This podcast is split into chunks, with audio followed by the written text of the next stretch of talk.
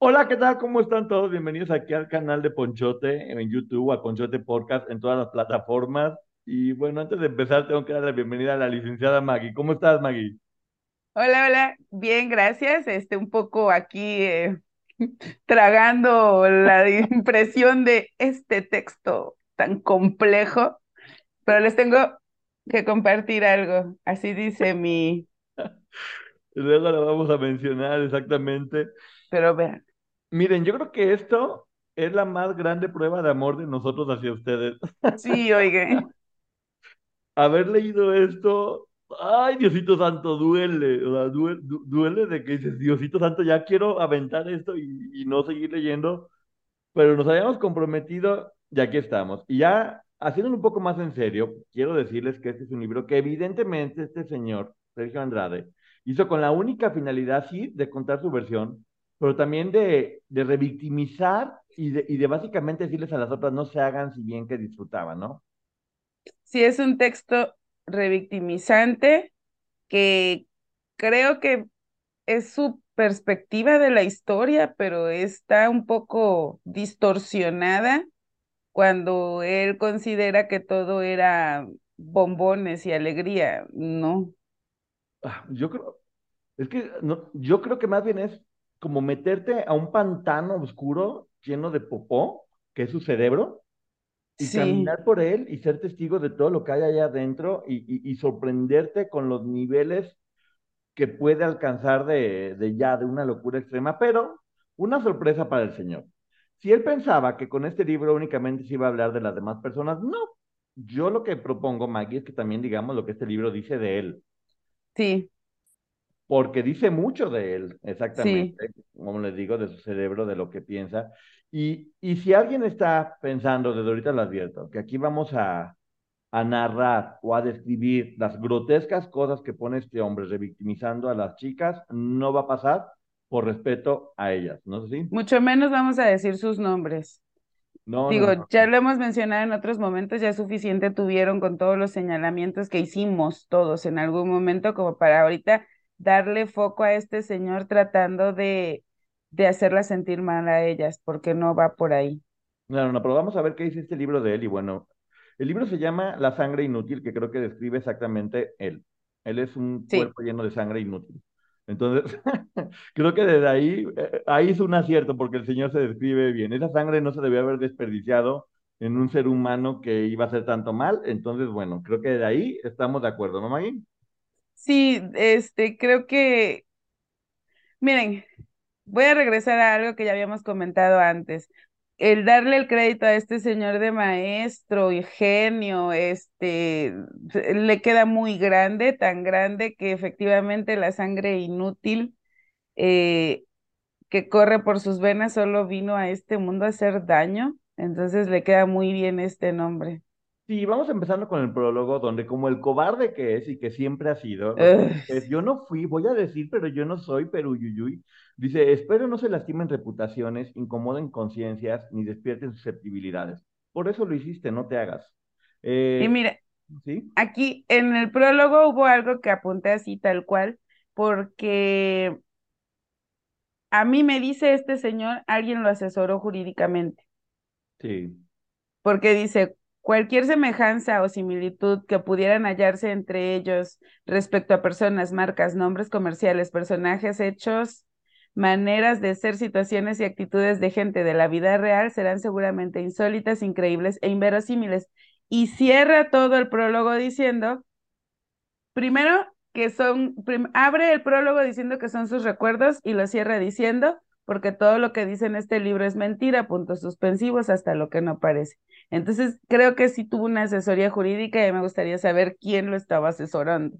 De igual manera, nosotros aquí únicamente vamos a decir lo que este libro está narrando, no tiene que ver con nuestras opiniones, No, lo que aquí se va, se va a decir, sino con lo que él puso en el libro, y haremos una crítica, una reseña, de acuerdo a las investigaciones que ya hemos hecho de otros documentos eh, de video o escritos que ya existen. Entonces, eh, dice, aquí sí voy a decir los nombres para que se den cuenta de lo cobarde que es. Dice, porque este es un ejercicio de libre imaginación, sin relación intencional con las Carinas, Katias o Carolas de nuestro tiempo. Si eso no es una forma de tirar directamente, no sé qué está pensando. Dice, los nombres fueron puestos al azar.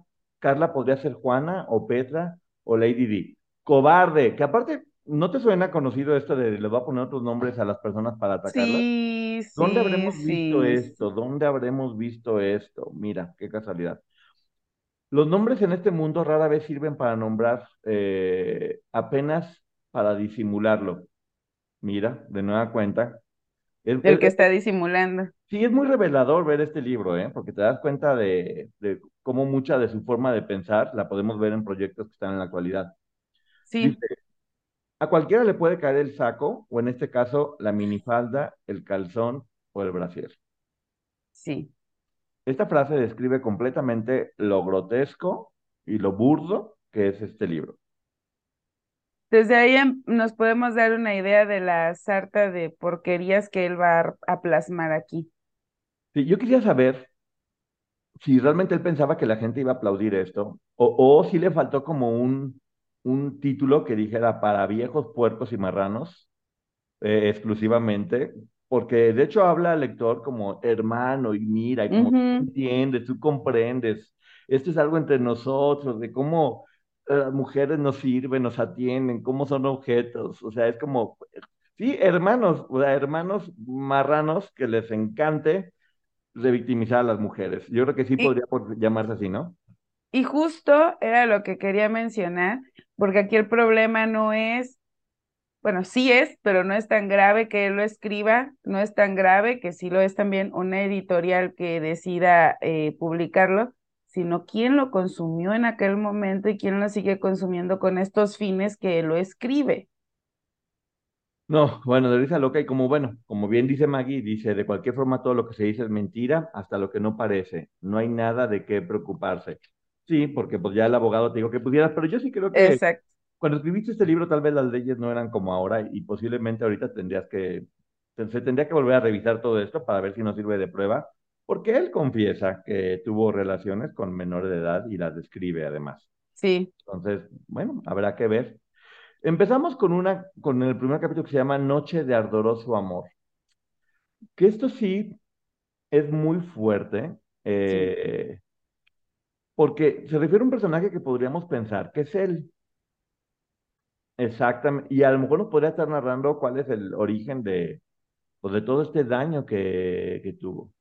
Fíjate, pero fíjense la frase para que vean cuál es el inicio. Lo primero que tiene que tomar en cuenta un hombre cuando conoce, se interesa y se relaciona con una mujer es que debe tener cuidado de que ésta no le vacíe una pistola en la espalda o la cuchilla en su espalda en medio de la noche. A partir de ahí todo es ganancia. Entre más te relacionas o más personas tienes, más peligroso es.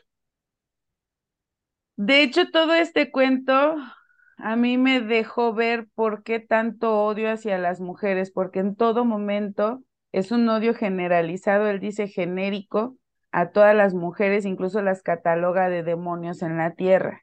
Sí, horrible. O sea, lo- lo- la forma en que él, el concepto que él tiene de mujer es lo peor. Este personaje se llama Pedro Piñón, eh, que, estaba en un seminario ya para ese momento, y, y dice que ah, lo están como entrevistando, donde él empieza a platicar un poquito de cuál fue la anécdota que le fregó la vida de cinco mujeres Sí. que la fregaron, como dice. Dice que abusaron de él y que su madre sufre por eso. Dice, ¿Cómo? Fíjate nada más la forma en que él tiene de voltear las cosas. Porque dice, obviamente un abuso es malo, pero cuando todas las personas abusan de ti al mismo tiempo es mucho peor. Como dando a entender que todas las personas que lo denunciaron o que lo traicionaron según su punto de vista fue como en montón y como él hubiera sido abusado por un montón de mujeres malas. Dios santo, qué manera de distorsionar las cosas y qué cerebro tan enfermo.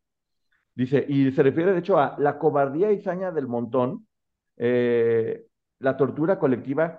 Señor, si no quiere que haya muchas personas eh, atacándolo como dice usted, pues no le haga cosas a muchas personas. Hubiera sido una forma fácil de evitar que eso sucediera. Si más personas lo atacaron fue porque usted se dedicó a joderle la vida a todas estas personas, ¿no?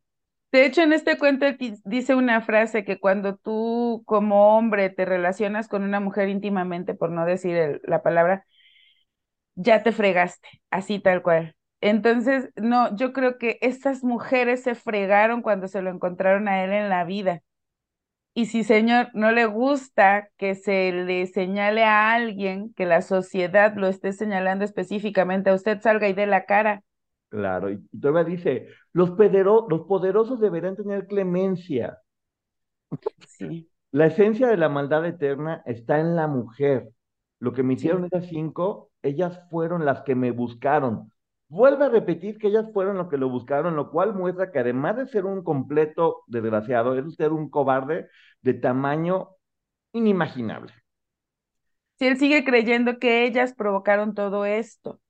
Y de hecho, eh, eh, eh, el que pinte una mamá y un papá que dentro de lo que pudieron lo contuvieron y lo quisieron, pues no hablaba él muy mal de sus papás. Y más adelante se contradice además, vas a ver. O sea, más adelante él mismo se empieza a contradecir. O sea, porque sí, una persona que miente tanto eventualmente se va a terminar contradiciendo. Obviamente. Dice, bueno, tengo que confesar que sí invité a una de ellas a un motel. Eh, que, que, el nombre de ella, que hay muchas palabras que no puedo usar, pero esta palabra ni siquiera existe. Se refiere a ella como buscapenes, el nombre de esta persona. Para que se una idea, el nivel de grotesco que ya una vez que está con ella en este lugar, y ¿sabes qué? Pues vine aquí, vine aquí, hay cuatro amigas mías en la habitación de, de al lado. Eh, Peruzzi se llamaba el personaje. Eh, que ojo, él, él decide señalar a esta mujer como eso por su forma de vestir. Sí, porque le dio la gana. Y por el nombre. Pura agresión hacia la mujer todo el tiempo, constantemente. Eh, dice, no, es que ya, el pobrecito víctima recuerda cómo le dice, oye, pueden venir las otras cuatro mujeres. Y que mientras él narraba esto, lloraba, lloraba, pobrecito, cómo sufre, acordándose el desparpajo con el que todas estas otras mujeres se iban desprendiendo de su ropa y se iban poniendo cómodas. Dice que por eso ella no puede acercarse a ninguna otra mujer durante su relato. La persona que lo estaba entrevistando y él lloraban juntos acordándose de, ay Diosito Santo, estas mujeres eh, cómo fueron a abusar de él. Y, básicamente él dice que terminaba buscando puras mujeres que terminaran curando este recuerdo que tienen él, porque son todas malos. Dice él, perdón. Aquí sí me gustaría nada más aclarar antes de continuar, que este, es, es, este relato, esta escena de este abuso es sumamente fuerte, que evidentemente como cualquier víctima merece ser tratado con respeto. La situación pero yo no creo, aquí, aquí creo antes de continuar que pueden suceder dos cosas. O él fue víctima de esto o es algo que él le gustaba hacer con las chicas. Y él es Peruzzi. ¿Por qué? Porque más adelante nos vas a contar algo que me parece que es determinante para que entendamos cómo operaba la mente de este hombre o u opera. Sí, después lo que empieza siendo un encuentro como eh, amoroso, por decirlo, entre estos personajes, como bien dice Maggie, termina describiendo una escena grotesca de cómo abusan estas mujeres de, él. Créanme que cualquier cosa que se puedan imaginar se queda corto con los detalles que él pone y cómo va narrando de, de una escena sádica, por decirlo menos. Lo cual yo creo, Maggie, que no se refería necesariamente a que hubiera pasado físicamente, sino como que era una metáfora de decir cómo todo lo que ellas habían hecho lo lastimaba de forma física, como el hecho de traicionarlo, de hablar de él, de menospreciarlo, lo va describiendo como escenas físicas grotescas de cómo lo iban lastimando y lo iban dejando completamente vulnerable y dolido. Pero sí, para que pueda tener más peso, no dice, ¿sabes qué? Me echaron de cabeza o denunciaron lo que yo hacía. Dice, me introdujeron esto por acá y demás, y, lo, lo, narra de una forma que es completamente grotesca. En verdad, se lo juro que ya ahí seguir leyendo eso ya era completamente fuerte y dice, cuando venga el apocalipsis serán destruidas y no tendrán posibilidad alguna de salvación ninguna de ellas en el juicio final. Te platico que a quien le va a pasar eso no va a ser a ellas. Porque, mira, en, en toda la narración de esto, obviamente cosas terribles, pero sí hay dos o tres castigos por ahí que algunas de ellas han descrito que sucedía con ellas, que él les aplicaba a ellas, incluso el arrancar el cable de la lámpara para golpearlas. Sí, sí, sí. Entonces creo que es una forma en la que él intentando entender esta mente, eh, en, este, en este cuento manda un mensaje a ellas eh, de que ellas son las que lo lastimaron a él, no tanto el cable, o sea, el cable que él utilizó con ellas, o los castigos o los golpes, no tuvieron nada de malo comparado con la traición que ellas cometieron contra él. Sí, y peor aún, dice él que después de que abusaron de él, que llegó muy triste y dolido y se fue a rezarle a la Virgen de Guadalupe como escena de telenovela donde él es la víctima, y que de repente eh, dice, ¿qué estoy haciendo hincado frente a una mujer? Y que de repente dice, aléjate Satanás, y a partir de ese momento únicamente le iba a rezar a él, a un hombre, a Dios. Sí.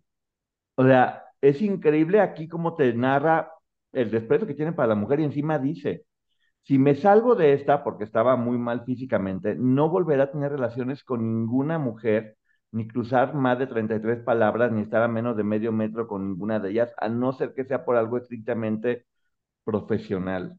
Dios santo de mi vida. Sí, o sea, eh, este cuento como el personaje se supone que se fue al seminario, todo el tiempo está hablando de la mujer no es el demonio encarnado en un cuerpo de mujer, la mujer es el demonio, la mujer va a pagar tarde o temprano ser tan malvada, todas las mujeres son malas por naturaleza y los hombres son víctimas. Y aquí me parece algo extremo porque personalmente considero que así como hay hombres buenos, hay hombres malos, mujeres buenas, mujeres malas, no hay un sexo que determine eh, quién es bueno y quién es malo. Pero él aquí está señalando completamente a la mujer como malvada. Incluso dice que por eso expulsan a Satanás de, bueno, a, a Luzbel del, del cielo y que era una mujer. Sí, el odio hacia la mujer es clarísimo y ya vemos cómo él únicamente se, va a hacer caso de su lado masculino, el ego, el machismo, o sea, se va a entregar al machismo por completo. Y viene esta segunda historia que se llama Casamiento y Mortaja, en la que habla de un personaje que se llama Cándida Martínez, que se enamoró de, un personaje que se llama Milton, lo cual es muy raro porque es el nombre de uno de sus hijos. Eh, platica de ella cómo se llama Cándida, pero pues bueno, a pesar de que se hacía la virgen, eh, no lo era, era una mujer muy apasionada, y se casó con él con dos meses de embarazo. Dice que, eh, que el papá de Milton, este personaje hombre, siempre le dice, no me vayas a salir con que te vas a casar con una de esas modernas arpías que no son del tiempo de tu mamá. Y además, lo que este señor le decía, y es inevitable relacionarlo con lo que sabemos de la historia de estas mujeres, una mujer que te quiera va a vivir contigo en carencia. Sí, y además dice, escoge muy bien a tu novia y dómala desde tempranito. Dice que él, pues bueno, que ya empezó a andar con ella y que, que tenía otras novias por fuera y, las, y tenía relaciones con ellas en la cama y que además empezaba a golpear a Cándida porque era una forma de domarla como el papá la había enseñado. Eh, y que, que, había dos cosas que provocaban en él ganas de golpearla más fuerte. Sí. La humildad y la sumisión absoluta. Las referencias son claras, pero no vamos a Sí, no. De hecho, este, algo que me llama mucho la atención es que en varias partes de este cuento en específico, Deja claro que es el hombre quien manda, que la mujer debe someterse al hombre, que la mujer no puede opinar y que este tipo, por la crianza que traía, que no lo justifica, eh, nos relata que por eso él era así, o sea, es como decir, bueno, su papá le dijo que así funcionaba, él solo estaba cumpliendo con lo que le dijo su papá, creo que es una manera de intentar justificar que no le encuentro razón de ser. No, no, no, dice que mientras la golpeaba le decía, dime algo, cara.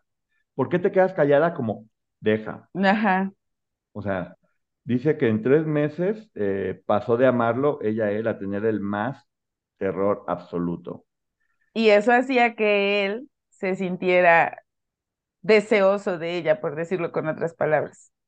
Eh, dice que el imperio absoluto sobre la voluntad y cuerpo de Cándida hicieron que Milton, que nunca se reconoció como sádico, haya encontrado placer en torturar a la mujer. y de manera bastante retorcida le hacía que le saliera sangre y luego lamer sus heridas con absoluto amor. O sea, la responsabiliza de que se haya sádico y dice cómo gozaba lastimándola y luego abrazándola y tratándolo bien. Que ella, con su docilidad, fue quien provocó en él este deseo que no estaba. O sea, ella, Sí. ella fue, tuvo la culpa exactamente. Si ella es la culpable por estas dos características que él dice que justo le desesperaban, que era una mujer eh, humilde y, y sumisa. Entonces, al principio él no lo toleraba y por eso la golpeaba y después la culpa, porque él descubre estos sentimientos en él que ella generó, no es que él haya sido un enfermo y dice, él nunca se reconoció como sádico. ¿Qué nos estás queriendo decir? La responsabiliza. Pero luego aquí, esto sí me dejó como choqueado, porque yo no sé si está platicando algo que pasó y no quiso decir, o si es una metáfora, porque con hombre nunca sabes. Dice que un día la golpeó tanto que quedó inmóvil ella, y que mientras quedó inmóvil, tuvo relaciones por todos lados, y que por eso, porque le emocionaba el hecho de que ella no se pudiera mover, que después se dio cuenta de que perdió la vida, que la arregló para, porque ya estaba, ya había perdido la vida, y que cuando ya la vio, volvió a tener relaciones con ella aún sin vida.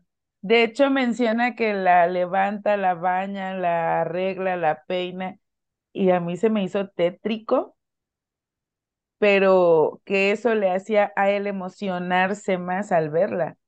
Entonces, yo también lo pensé, ¿esto sucedió o es inventado? Porque él nos dice en el prólogo que hasta lo que parece mentira no pudiera serlo y lo que no es y lo que parece verdad pudiera no serlo. Entonces, deja abierta la puerta. Y yo sí me pregunto, ¿esto sucedió en algún momento? Es, es de terror. O sea, honestamente es de, terror, pero bueno, seguimos al siguiente capítulo que se llama El sentido del tacto, de un personaje que se llama Luis, que se casó con, con su mujer y que ella después de tener dos hijos subió 133 kilos.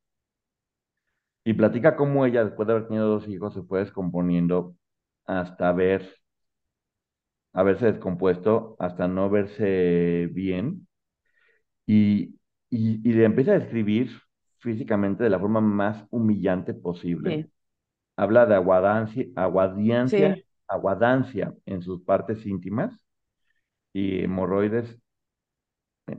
no, no, no, horrible. Él dice que a los hombres, aunque no lo puedan admitir por este feminismo, eh, les gustan las mujeres de calendario, de abdomen plano y delgadas. Y que este pobre personaje de nombre Luis tenía que aguantarse con esta mujer. El que sufría era Luis, ojo, ¿eh? Ella no sufría por los señalamientos de la gente por su peso, el que sufría era él. Y aquí, si me das espacio, yo aquí le quiero contestar a este hombre, porque dice que las mujeres después de que nos casamos, o sea, solamente nos mantenemos delgadas cuando estamos solteras para poder casarnos, Maggie, para espérame, agarrar. nomás voy a leer esto porque sé que lo que vas a decir Sí, dilo, muy fuerte. dilo, Voy a- y voy a narrar lo que dice para que lo que tú digas tenga más fuerza todavía. va. Voy, voy, voy a leer literal y textual una frase que él pone en su libro. Dice, la vida al lado de ustedes, mujeres imperfectas, achacosas, venidas a menos, lunáticas, histéricas, menopáusicas, prematuras, enloquecidas, esa vida junto a vos se me hace más tolerable debido a que vemos esculturas sublimes y convivimos, aunque sean sueños, con esos ángeles perfectos. Ahora sí, Maggie, dale. Este señor habla de, eso, de que las mujeres eh, nos volvemos celulíticas y ya no nos cuidamos después de casarnos y de tener hijos y que los embarazos son un pretexto para engordar. Que esto sí, esto sí me llegó. Él dice que la mujer engorda a base de pan dulce, eh, refresco de cola y descuidos. Señor, señor, ¿y usted? Usted así de gordo y panzón como está y no se casó. ¿Cuántas veces se casó y cuántos hijos tuvo? Nosotras celulíticas sí, muy orgullosas. Cada estría genera orgullo porque se generó con el embarazo. Que me gusta el refresco de cola, sí, y el pan dulce también. Y, y si eso me va a mantener alejada de cerdos como usted, más pan dulce y más Coca-Cola.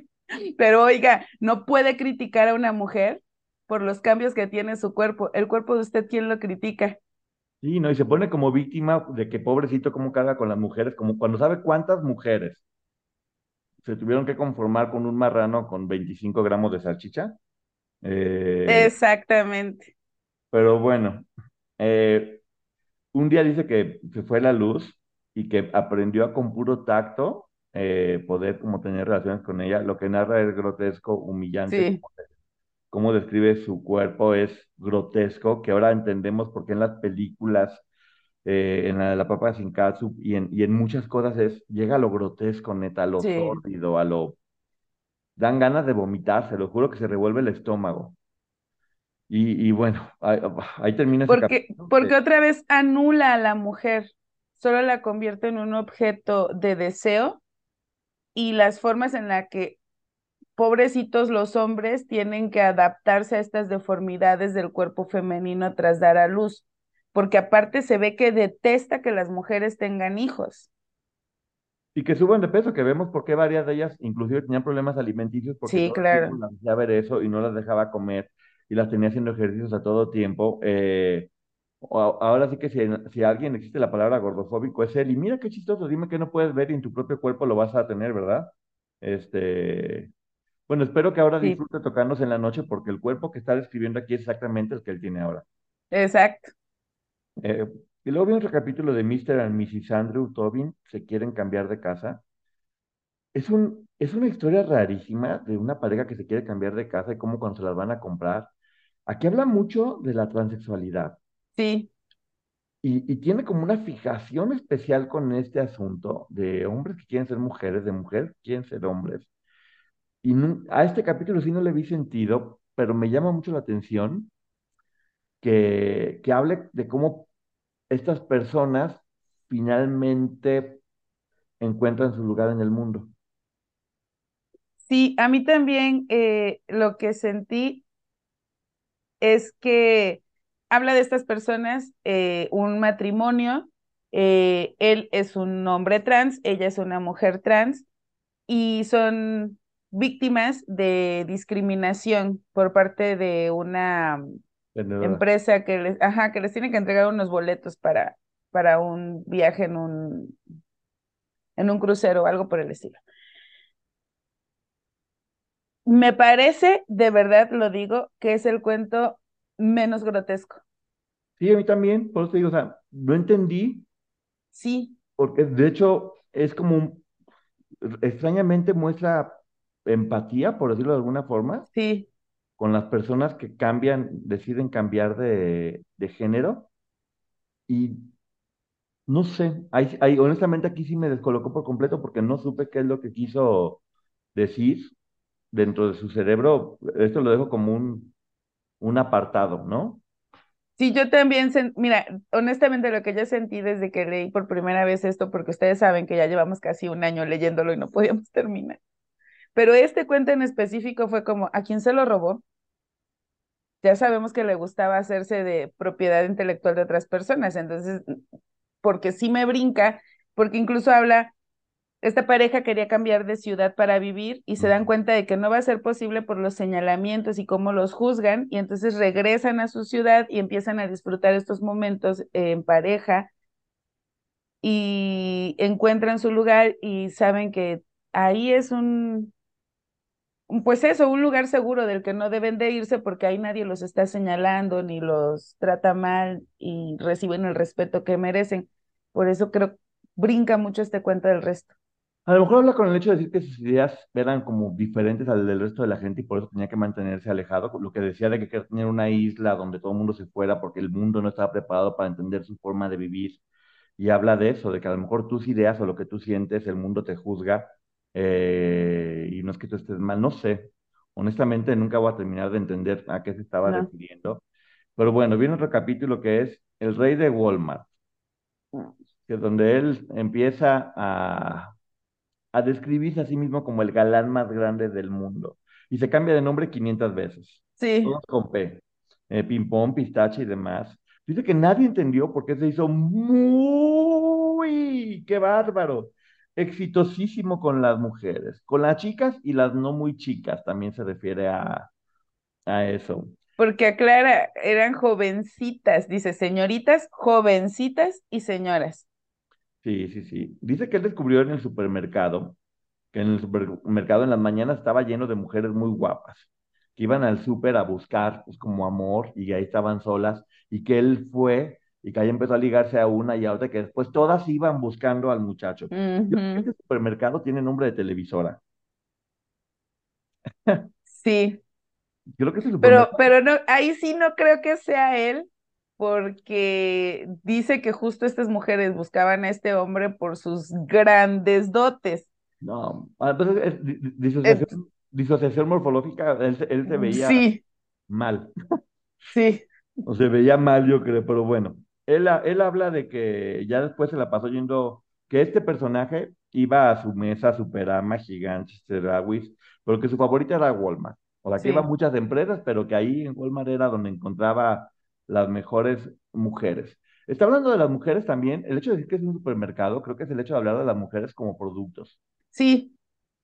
Yo así lo sentí, porque ves, además eh, dice que eh, todo esto se todos estos encuentros suceden en pasillos, encima de las naranjas, o sea, ¿para qué darle importancia? Porque él dice que todas estas mujeres que vamos en la mañana al supermercado y yo así ya no voy a poder ir nunca al supermercado en la mañana, y no, que eso es a lo que te haces o te engañas creyendo que vas a comprar lo de la comida, pero que la realidad es que vas a buscar un hombre, porque tu marido, dice él, este, se la pasa trabajando y no te atiende. ¿Eh? Pero mira ¿En qué raro que, que era una empresa muy grande donde las mujeres iban a buscar con quién acostarse Sí, para conseguir productos. O sea, yo creo que se refiere a una televisora y se sí, refiere, yo también, y, y tristemente creo que se refiere un poco a las mujeres como productos dentro de esta, sí, dentro de estas empresas, dentro de todas estas empresas.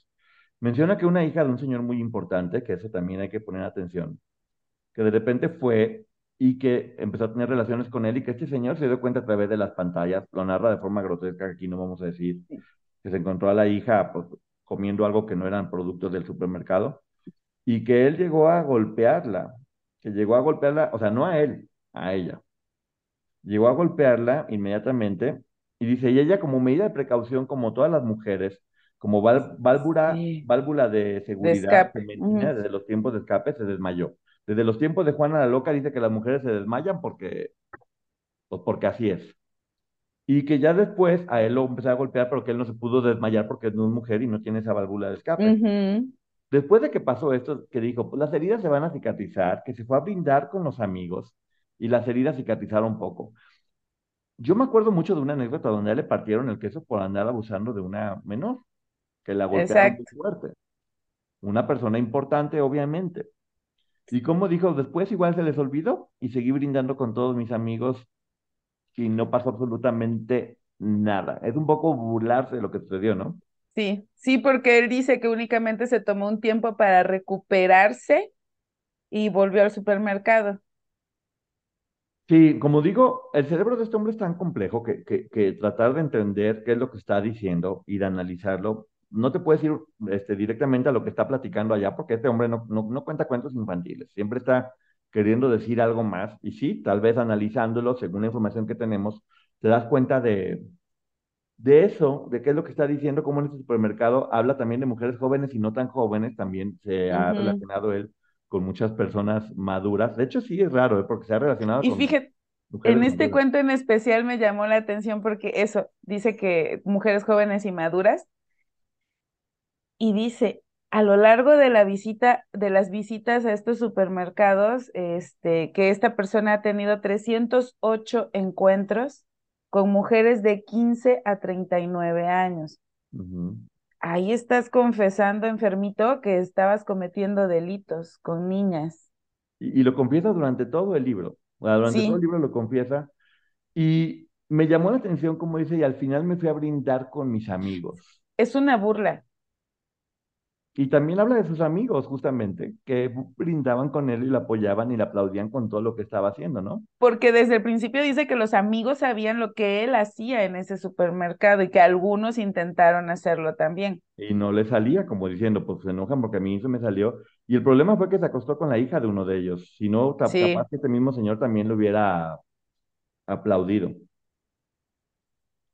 Creo, Sí. no sé tú, pero sí creo que este episodio en especial es una denuncia fuerte de lo que pasaba en las empresas en ese momento y de cómo los hombres se dedicaban en este supermercado enorme